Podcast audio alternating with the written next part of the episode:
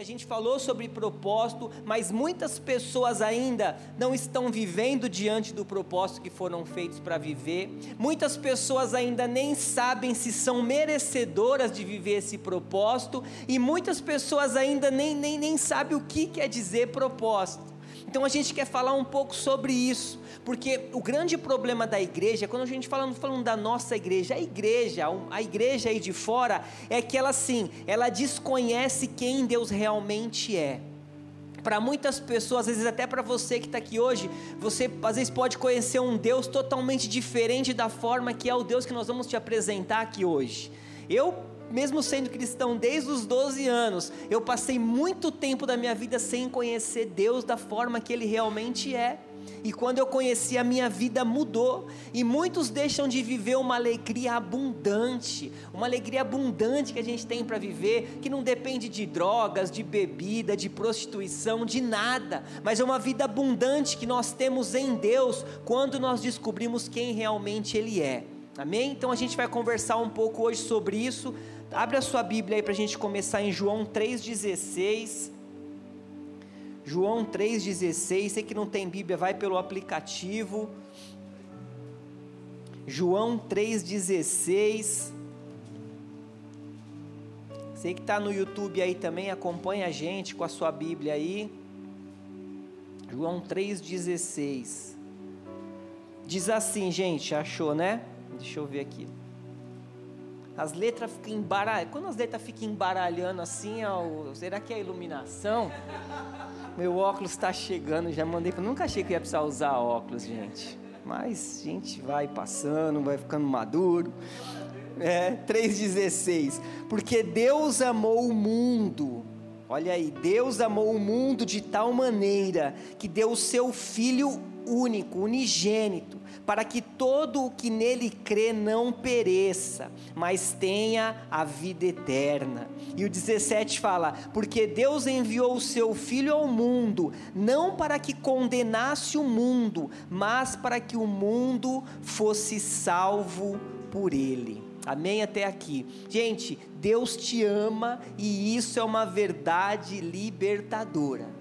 Se você sair daqui hoje com essa verdade inserida dentro do teu coração, você vai avançar em todas as áreas da tua vida, amém? Eu disse em todas, não é uma, não é outra. Aonde está parado, aonde está emperrado, você vai avançar. Porque às vezes algumas pessoas até dizem assim, né? Ah, eu não sei, eu não acredito muito se Deus me ama, porque eu já errei tanto na vida, minha vida já foi tão bagunçada, mas eu vou te dizer algo que não é pelo teu crédito, mas é pelo crédito de Jesus. Deus nos ama pelo crédito de Jesus, porque nós não temos crédito nenhum mesmo, mas Jesus morreu para a gente naquela cruz, para que a gente pudesse ter ser aceito e a gente pudesse ter, ser, ter o, a, o livre acesso com o Pai, e hoje a gente puder falar: eu humanamente não tenho crédito, mas em Jesus eu tenho todo o crédito que necessita. Amém? Essa noite eu vou trazer algo aqui, uma palavra libertadora para você. Então eu quero que você abra o teu coração para que você possa sair daqui para viver o propósito que Deus tem para a tua vida. Amém? Para você começar a se enxergar diferente. E o primeiro ponto aqui, quando a gente fala sobre se enxergar, a gente tem a gente pode falar assim, como a gente se vê, né? Como a gente se vê. Porque como eu me vejo, é, pode ser também uma visão enganosa. Porque às vezes eu olho no espelho, eu me vejo bonito, às vezes eu me vejo bonito de novo e às vezes eu me vejo bonito de novo. Mas tem às vezes que eu me vejo feio, às vezes eu me vejo mais gordo, mais magro. Então assim, quando a gente fala forma de se ver, não é uma visão muito muito legal, muito com uma conclusão muito boa. A gente também tem a forma como os outros nos veem. E também essa é uma visão enganosa, porque às vezes eu falo assim, Mateus, eu te vejo assim. Ele vai falar assim, não, eu vejo assado. Ah, mas eu te vejo assado. Não, mas eu sou assim. Então, assim, não tem um parâmetro. Só que o mais importante, gente, não é como eu me vejo ou como as pessoas me veem, mas é como Deus me vê. O mais importante é como Deus te vê. Não é como você olha no espelho ou quando as pessoas tentam tirar conclusões, mas é como Deus te vê. E se você hoje enxergar, conseguir enxergar a forma que Deus te vê, você nunca mais vai ser a mesma pessoa. Se você entender hoje como Deus te vê, eu creio que você vai derrubar altares de religiosidade a vez que você criou por muito tempo da tua vida. Como Deus te vê, vai ser uma palavra que vai transformar, que vai muito além dos erros do seu passado, mas tem a ver com a obra de Jesus na cruz. E eu te falo algo, ó, eu, eu conheci Deus de verdade em 2018 quando eu tive um encontro com a escola Atos. E ali eu conheci um Deus de verdade. Depois daquele dia mudou a minha vida. E olha que eu fui, eu era cristão desde os 12 anos, hein? E eu era preso numa religiosidade que depois eu conheci o Deus verdadeiro, a minha vida mudou. E eu quero falar com você algumas verdades hoje sobre esse texto. Três verdades para a gente começar. E a primeira é essa aqui: Deus te ama incondicionalmente. Amém? Deus te ama incondicionalmente. Fala para quem está do seu lado aí: Eu sou filho amado. O primeiro texto que eu quero ler com você é esse aqui de Romanos 5,8. Mas Deus prova o seu próprio amor para conosco pelo fato de Cristo ter morrido por nós quando ainda éramos pecadores. Olha isso, gente. Quando a gente não valia nada, né? Deus foi lá, enviou Jesus, Jesus morreu para a gente para mostrar esse amor, esse amor maravilhoso. João 3,16, agora na NVB diz assim: Porque Deus amou tanto o mundo, eu acho legal essa tradução, amou tanto, amou demais, que deu seu Filho único para que todo aquele que crer nele não pereça, mas tenha a vida eterna. Gente, presta atenção nisso, todo mundo, quem é que mora no mundo?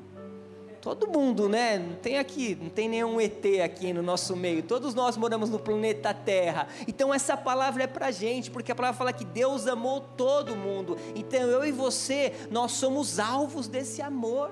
Eu e você, nós somos alvo desse amor. Então nós precisamos entender. E outro texto também que eu acho incrível é de João 15. Ô Léo, não está funcionando muito bem não, hein? Vai passando aí. Como o Pai me amou, também eu vos amei. Permaneçam no meu amor. E aqui Jesus fala: ó, do mesmo jeito que o Pai amou, eu também amo vocês, mas permaneçam no meu amor. E, gente, isso é algo importante. Nós precisamos permanecer no amor sabe, independente dos erros, das falhas, independente que possa ter acontecido no passado, ou mesmo até no presente, às vezes os nossos tropeços, mas nós precisamos permanecer no amor, porque o grande problema é que às vezes nós estamos caminhando bem, nós erramos e nós já se perdemos, nós não queremos voltar aonde a gente parou, a gente não quer voltar ao lugar que a gente caiu e se levantar e continuar, é sobre isso que é permanecer no amor, é sobre sobre isso que a gente estar ali sempre permanecendo no amor de Jesus. Sabe, não desista. É através desse amor que nós somos transformados. Sabe que o inimigo quer? Ele quer te isolar através de acusações. Ele quer te isolar, te paralisando, mostrando que você não, eu não vou. Para que, que eu vou hoje lá no, no encontro? Cara, minha vida está toda quebrada. Eu estou todo errado. Para que, que eu vou fazer isso? Não, nós precisamos, porque aqui é o lugar de transformação. Ah, mas será que eu mereço? Será que não? A gente não merece nada, porque é Jesus que merece toda a honra e toda a glória. Mas a gente está aqui porque a gente precisa de um encontro com Deus, porque todo dia você vai acordar e o diabo vai querer mostrar do teu passado, vai querer apontar os seus erros, vai falar: para que, que você vai na igreja? Para que, que você vai abrir a boca para cantar? Para que, que você vai subir lá para tocar? Para que não? Para que não? Para quê? Porque nós amamos e nós vamos permanecer nesse amor Sabe, nós temos que perder essa imagem que Deus é aquele cara bravo que está sentado no trono só esperando para fulminar a gente, para mandar uma praga, para mandar uma coisa. Esse não é o nosso Deus. Deus não é aquela boneca do Round Six, né? Que batatinha frita lá e pum, solta aquele laser lá. Deus não é esse. Deus ele quer nos ajudar a ser transformado. Deus quer cuidar da gente, sabe? Deus quer ajudar a gente vencer o mundo. Deus quer ajudar a gente viver uma vida de transformação, uma vida de mudança. Deus quer ajudar para que nós sejamos mais parecidos com Jesus. Ele quer isso, Ele não quer que você fique parado, Ele não quer que você fique caído e prostrado, mas Ele quer que você tenha o caráter de Jesus impresso em você.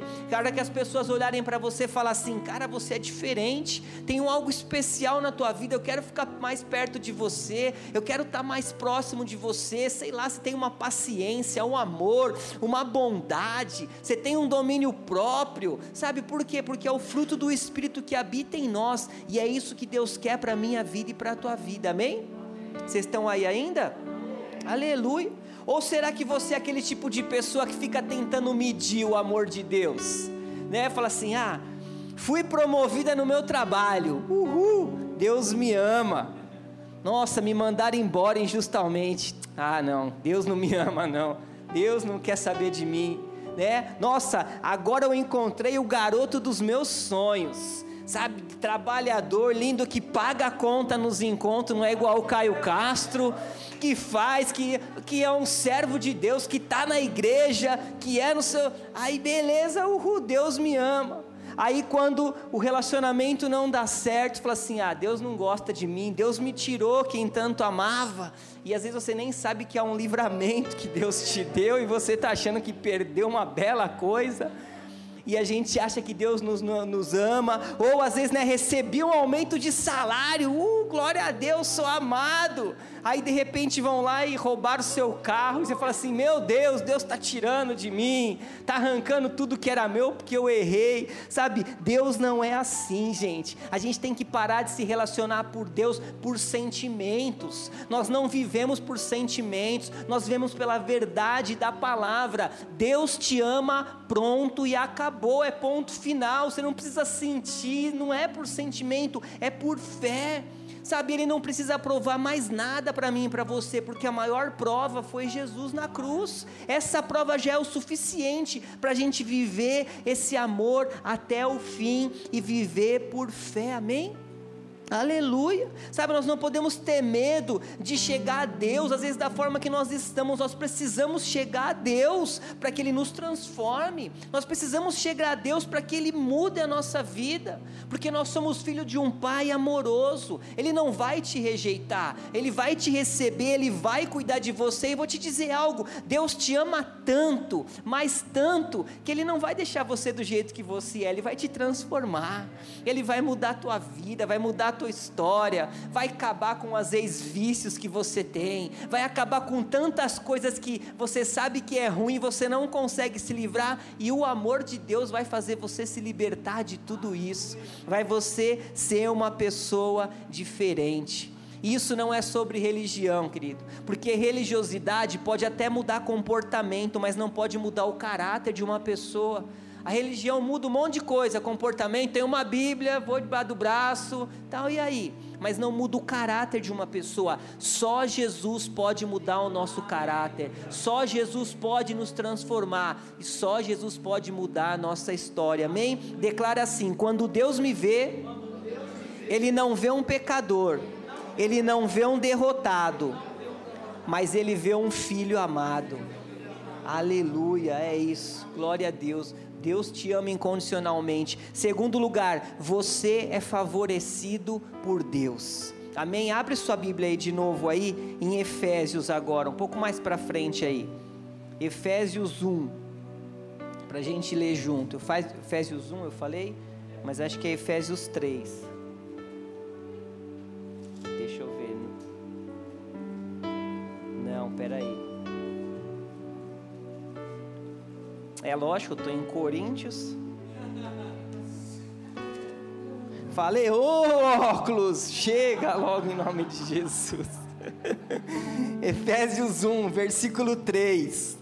Ó, diz assim, ó: Bendito seja o Deus e Pai de nosso Senhor Jesus Cristo, que nos abençoou com todas as bênçãos espirituais nas regiões celestiais em Cristo Antes da fundação do mundo, Deus nos escolheu nele, olha isso, para sermos santos e irrepreensíveis diante dele em amor nos predestinou para Ele, para sermos adotados como seus filhos por meio de Jesus Cristo, segundo o propósito de Sua vontade, para louvor de Sua graça, que Ele nos concedeu gratuitamente no amado. Não temos a redenção pelo Seu sangue, a remissão dos pecados segundo a riqueza da Sua graça, né? Nele temos, né? Aleluia. Isso fala o que? Sobre um favor favor de Deus, e você não é um sortudo, você não é um azarado, mas você é um abençoado. Quando Deus olha para você, Ele vê alguém que Ele quer favorecer, amém? Aos olhos de Deus nós somos abençoados, aos olhos de Deus nós não somos um derrotado, um cara falido, porque eu posso te dizer algo: as circunstâncias podem não estar indo bem, os problemas podem estar grandes, mas Deus é ao seu favor, e antes que quando você menos esperar, as portas vão se abrir e o milagre vai se concretizar, amém? Nós precisamos crer no Senhor porque as coisas acontecem sabe? Porque isso é como Deus nos vê, não é uma simples frase. Eu não estou aqui como um coaching para querer te motivar, não, isso tudo é uma verdade espiritual. E se o seu problema existe, ele tem um prazo de validade, ele começou e ele já tem hora para acabar. Porque o nosso Deus é assim.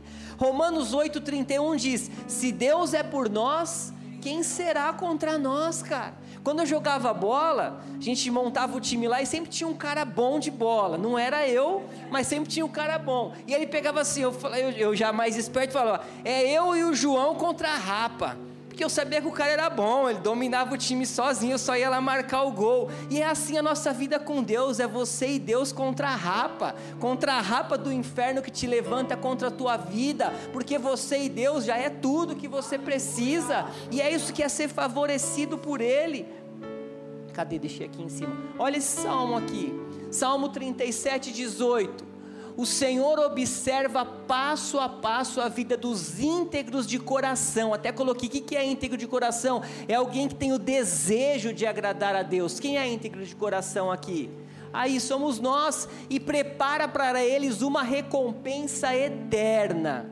Na época das dificuldades, eles não ficarão sem ajuda. Quando houver fome, eles terão comida à vontade.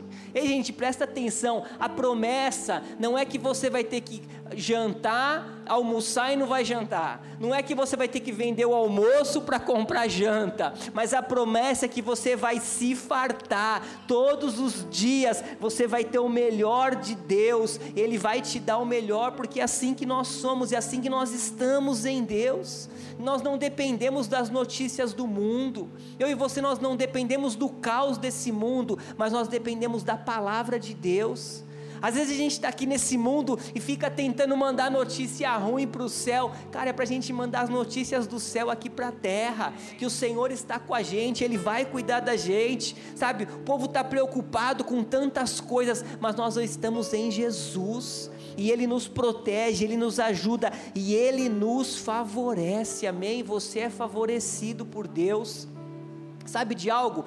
Testemunhos de pessoa é muito bom, nos edificam muito, não é sempre bom ouvir alguém dar um testemunho, mas a nossa vida não pode estar baseado no testemunho de pessoas. A nossa vida tem que estar baseado naquilo que Deus diz. Porque pode ser que o João, ele foi curado. Glória a Deus. E pode ser que o pastor lá, ele morreu. Ai, ai, ele morreu, eu creio em cura eu creio eu não creio em cura por causa do testemunho do João ou do pastor que morreu, mas eu creio em cura porque a palavra diz que o castigo que nos trouxe a paz estava sobre ele e pelas pisaduras dele nós fomos sarados. E é nisso que está baseado a nossa fé, a nossa crença, é na palavra de Deus. E isso é viver o estilo de vida da fé. É a gente crer na palavra de Deus. Você você é filho de um pai de amor e tem tudo para dar certo, amém? O que, que você precisa fazer? Ficar debaixo da cobertura. É um guarda-chuva, né? Você fica debaixo, você não chove. Assim é a mão de Deus. Quando eu estou debaixo da cobertura dele, eu avanço. Eu vou caminhando sempre sem medo, porque eu sei que eu estou debaixo de uma proteção maior. Amém? Então é tempo da gente entregar a tua a vida para Jesus, cara. A gente andar com Jesus e viver debaixo dessa proteção. Amém? Aleluia. Terceiro ponto aqui, Deus te vê plenamente justificado. Aleluia! Plenamente justificado. Segundo Coríntios 5, 21 diz: Aquele que não conheceu o pecado, Deus o fez pecado por nós, para que nele, né, em Jesus, fôssemos feitos justiças de Deus.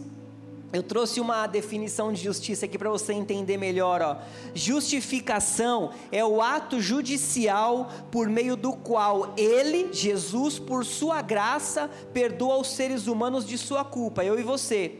É como se o juiz que me condenou perdoasse a minha dívida demonstrando misericórdia e depois dissesse: então o juiz está lá, perdoa a minha dívida, e depois ele falasse assim: agora que você está livre da culpa e da dívida dos seus pecados, deixe-me levá-lo até a minha casa para reabilitá-lo, vesti-lo, cuidar e fazer de você alguém de valor. Aleluia! É isso que Deus fez com a gente, é isso que Deus quer fazer com você, alguém de valor, te justificar, pegar todos os seus erros do passado, jogar no mar de esquecimento e te dar um novo tempo, porque a graça e a justificação é a capacidade de Deus para a gente avançar nós somos ministrados lá né, na, na quinta-feira, que a graça é a força capacitadora para a gente vencer o pecado, vencer tudo que precisa na nossa vida. Amém?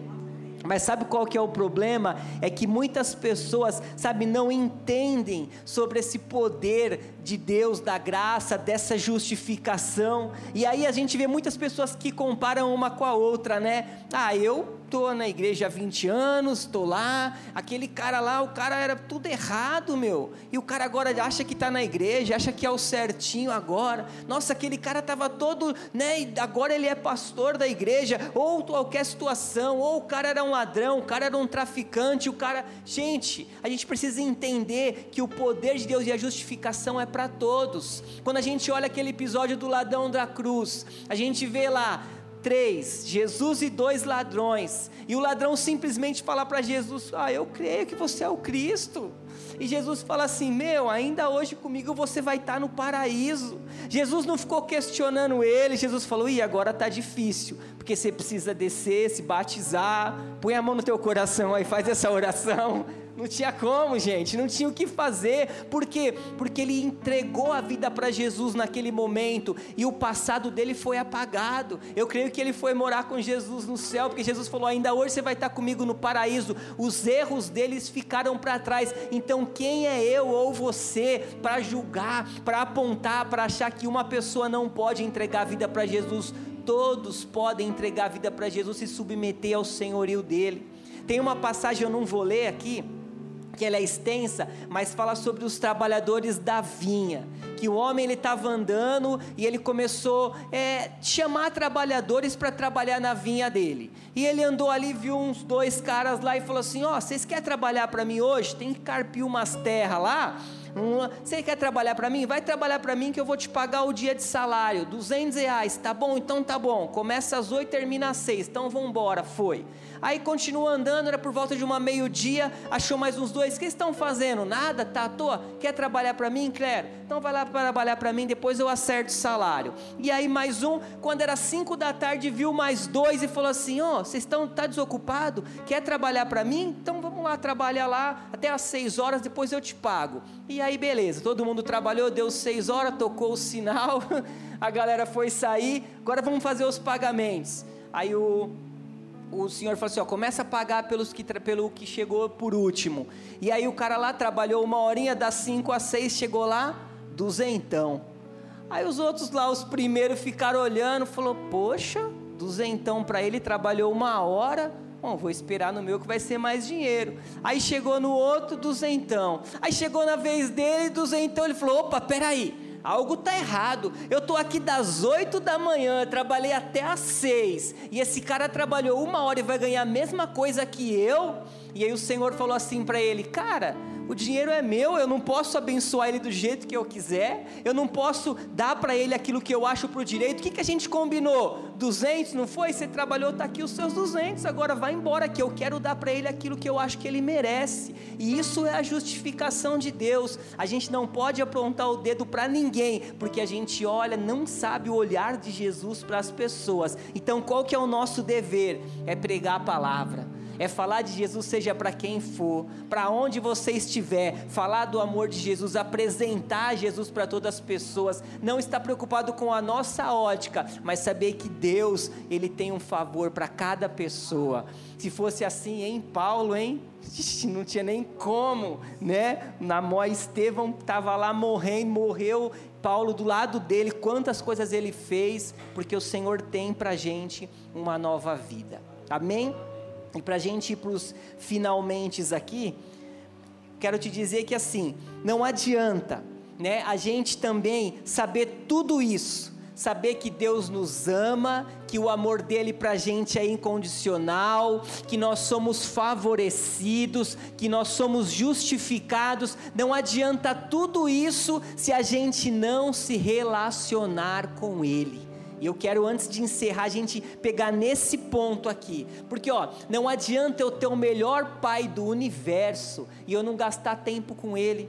E às vezes, como filho, a gente é assim, né? Chega o aniversário dos nossos pais, a gente coloca aquela frase imensa: Pai, você é o meu herói. Pai, blá, blá, blá. e a gente põe um monte de coisa, mas aí no dia a dia a gente não gasta tempo com os nossos pais. No dia a dia a gente né, não tem tempo. Às vezes o filho fica no videogame, no computador, e o pai vai assistir o jornal e vai deitar, sabe? Porque a gente precisa ter uma vida de relacionamento, e é assim que a gente tem que ter com Deus. Não adianta eu saber que Ele me ama, que Ele me favorece, que eu sou justificado, se eu não gastar gastar tempo nesse relacionamento com Ele.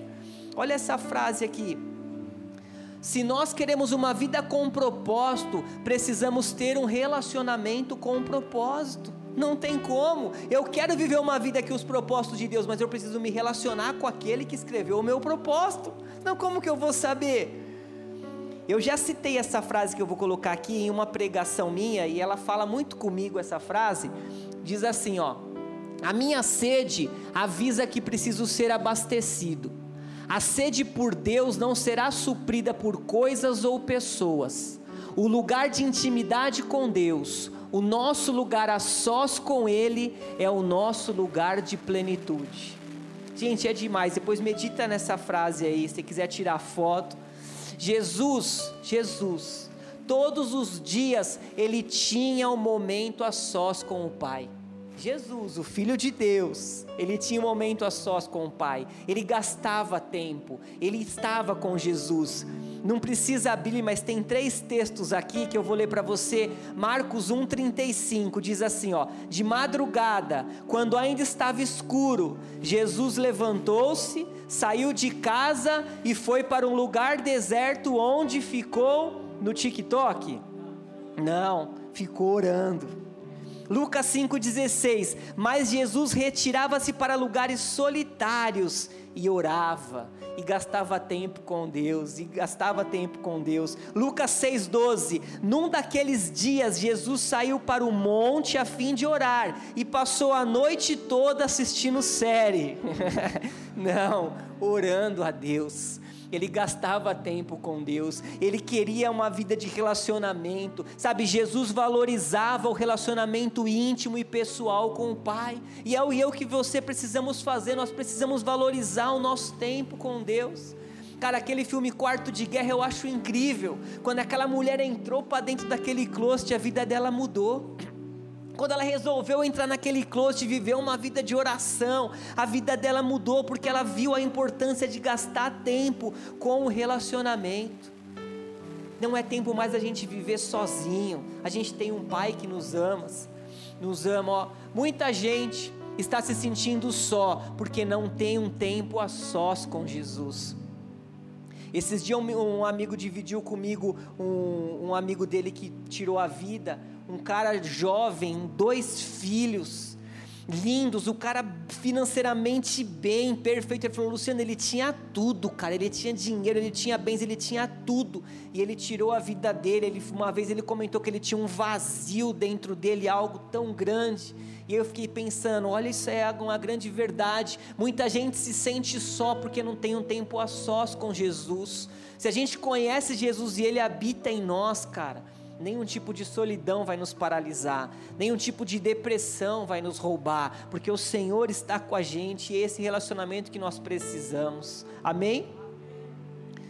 Nós estamos vivendo uma geração de frases, né? O que mais a gente vê é a geração de frases, né?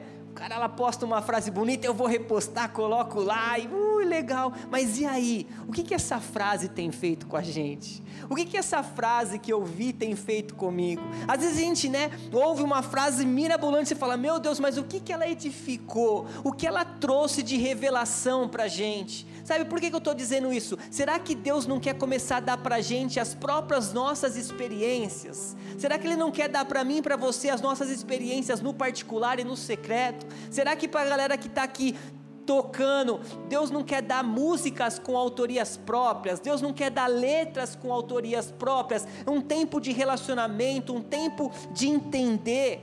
Sabe por que, que eu estou dizendo isso? Porque não é mais tempo da gente ficar terceirizando o nosso relacionamento com Jesus. A gente não pode mais, sabe? Nós não dependemos do Rafa e da Poli, vocês não dependem de mim e da Rê, vocês não dependem de profetas, vocês não dependem de profecias, de nada disso, porque o véu foi rasgado, aquilo que separava a gente foi quebrado, a obra da cruz foi consumada, Jesus ele se fez ali para que o acesso fosse estabelecido. Então hoje eu e você nós temos acesso com o Pai, o Espírito Santo parou, passou passou a morar dentro de mim e de você quando nós aceitamos a Jesus. Então nós temos a necessidade e esse acesso com o Pai para avançar para momentos maiores. Aleluia. Você está ainda aí? Amém. João 14, 26. Diz assim, ó: Mas o Consolador o Espírito Santo, que o Pai enviará em meu nome, esse ensinará a vocês todas as coisas e fará com que se lembre de tudo o que lhes disse. Gente, é do seu lugar com Ele que tudo fluirá é do seu lugar com o Espírito Santo que tudo fluirá. Sabe, eu tenho passado por manhãs assim, maravilhosas com o Senhor, e às vezes a gente fala assim, que a gente lê a Bíblia, que a gente faz as coisas, às vezes eu pode pensar assim: ah, esse daí não faz nada da vida, né? Não trabalha, deve ficar o dia inteiro em casa, aí lê a Bíblia, aí assiste pregação, aí faz o quê? Porque assim, mas não é isso, gente. A gente trabalha e trabalha bastante vai levar mulher no serviço, depois filha na escola, atende cliente, sai, volta. Também tem um monte de coisas para fazer. A nossa semana passa louca que a gente nem percebe. Hoje a gente correu tanto, a gente deu uma deitadinha lá na cama uma, uns 20 minutos já. Não, vamos levantar que tem que ir para o encontro. Então, assim, a vida é corrida, mas mesmo assim a gente resolve gastar tempo com Deus. A gente resolve gastar tempo no nosso relacionamento com Ele. Todo dia eu tenho levantado cinco e meia para poder fazer ali o meu devocional, estudar, porque é importante a gente gastar um tempo com Deus, meia hora que se acorde antes, para você começar o seu dia apresentando para Deus: Deus, o dia está nas tuas mãos, é seu, cuida de mim, me guia, me leva, dá a sua palavra. Uh, você sai outra pessoa você sai transformado, porque nós precisamos gastar tempo com o relacionamento. Gente, isso tudo que eu falo não é de fora para dentro, é de dentro para fora. Porque sabe o que acontece? A gente já está finalizando. Às vezes nós conhecemos Deus como a gente conhece um famoso, tipo Cristiano Ronaldo. Todo mundo conhece Cristiano Ronaldo, né? Tá no Manchester ainda, né? O Cristiano Ronaldo, tá, né? Tá. Então assim, Cristiano Ronaldo. Aí você fala assim: ah, eu conheço ele. Beleza, eu conheço ele. Mas você sabe a cor que ele mais gosta? Você sabe o sorvete preferido dele? Aqui é um Borelli, né? Borelli de pistache. Maravilhoso. Borelli patrocina a gente. Será que a cor que ele mais gosta é a preta, é a vermelha? Nós não sabemos por quê, porque eu não conheço ele na intimidade eu não sei quem ele é, quem ele é na intimidade. E muitas vezes nós estamos assim com Deus. Nós conhecemos ele de ouvir falar, nós conhecemos ele de experiência de outras pessoas, mas nós não conhecemos ele na intimidade com as nossas próprias experiências. E o que eu quero te encorajar essa noite é para a partir de hoje você começar a conhecer Deus com as suas próprias experiências, com o seu próprio relacionamento. Amém? Porque toda experiência, né, toda informação sem experiência é simplesmente uma religião. E a gente não quer te falar sobre religião, a gente quer te falar sobre experiência, sobre estilo de vida, sobre uma vida cristã vitoriosa. Amém? Último texto aqui que eu vou ler. Peço ao Deus de nosso Senhor Jesus Cristo, o Pai da glória, que conceda a vocês espírito de sabedoria e de revelação no pleno conhecimento dele. Amém? E sem conhecer o Pai não tem como ter revelação, não tem como ter sabedoria. A gente acha que sabe um monte de coisa, mas só com Jesus que a gente avança em todas as áreas. Amém? Se coloca de pé aí, Stanley, sobe aí com, com a banda. Eu, eu falei que eu tinha acabado, eu quero ler só mais um texto aqui, mas você não precisa nem abrir.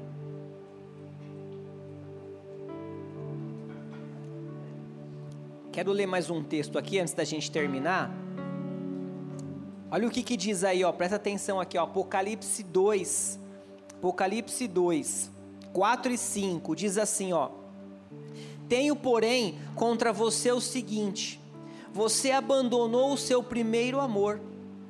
Aqui ele está falando aqui, você perdeu a sensibilidade, algo se esfriou. E o 5 fala: lembre-se, pois de onde você caiu, arrepende-se e volte à prática das primeiras obras. Se você não se arrepender, virei até você e tirarei o seu candelabro do lugar dele.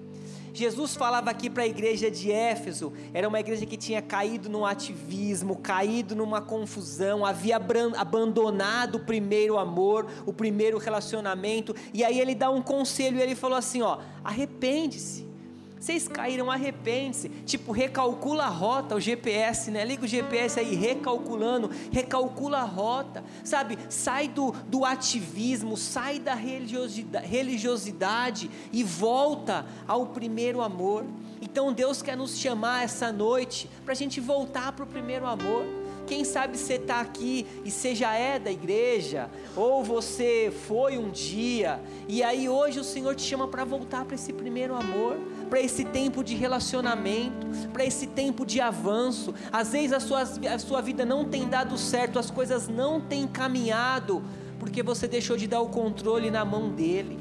Você deixou de dar sua vida para aquele que pode controlar, para aquele que pode te guiar, para aquele que pode te levar para lugares que você nem imagina que você tem condição de chegar.